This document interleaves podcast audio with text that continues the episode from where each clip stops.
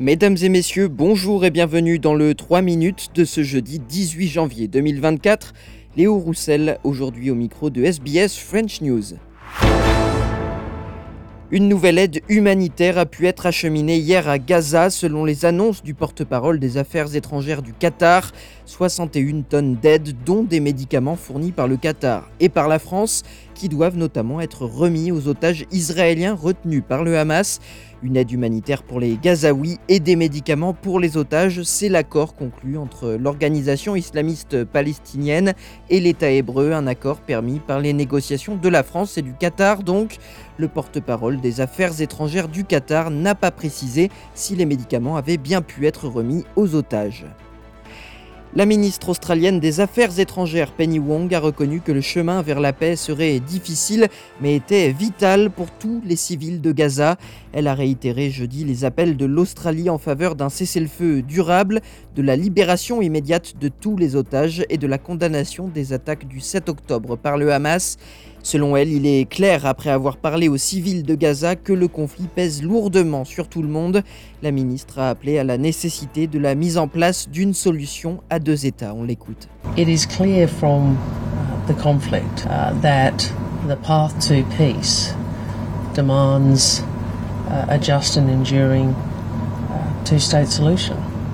It demands a the recognition of Palestinian Palestinians' aspirations for statehood, uh, and it demands uh, security uh, for Israelis. Enfin, en Australie, le Premier ministre Anthony Albanese s'est félicité jeudi du succès des cliniques de soins urgents ouvertes l'année dernière par le gouvernement. Il a déclaré que les 58 cliniques de soins urgents promises par le gouvernement fédéral avaient ouvert leurs portes avant la fin de 2023 et qu'elles fournissaient avec succès des soins de santé gratuits et accessibles. Anthony Albanese affirme que le gouvernement veille à ce que les services de Medicare rendent les soins de santé abordables pour tous les Australiens qui luttent contre l'augmentation des coûts liés à l'inflation. We tripled the bulk billing incentive in the budget, the largest injection of funding to assist Medicare uh, that has happened since Medicare was founded. In addition to that, urgent care clinics like the one here, people all they need is their Medicare card. That's a new form of health service delivery. It's based upon models that have been successful overseas.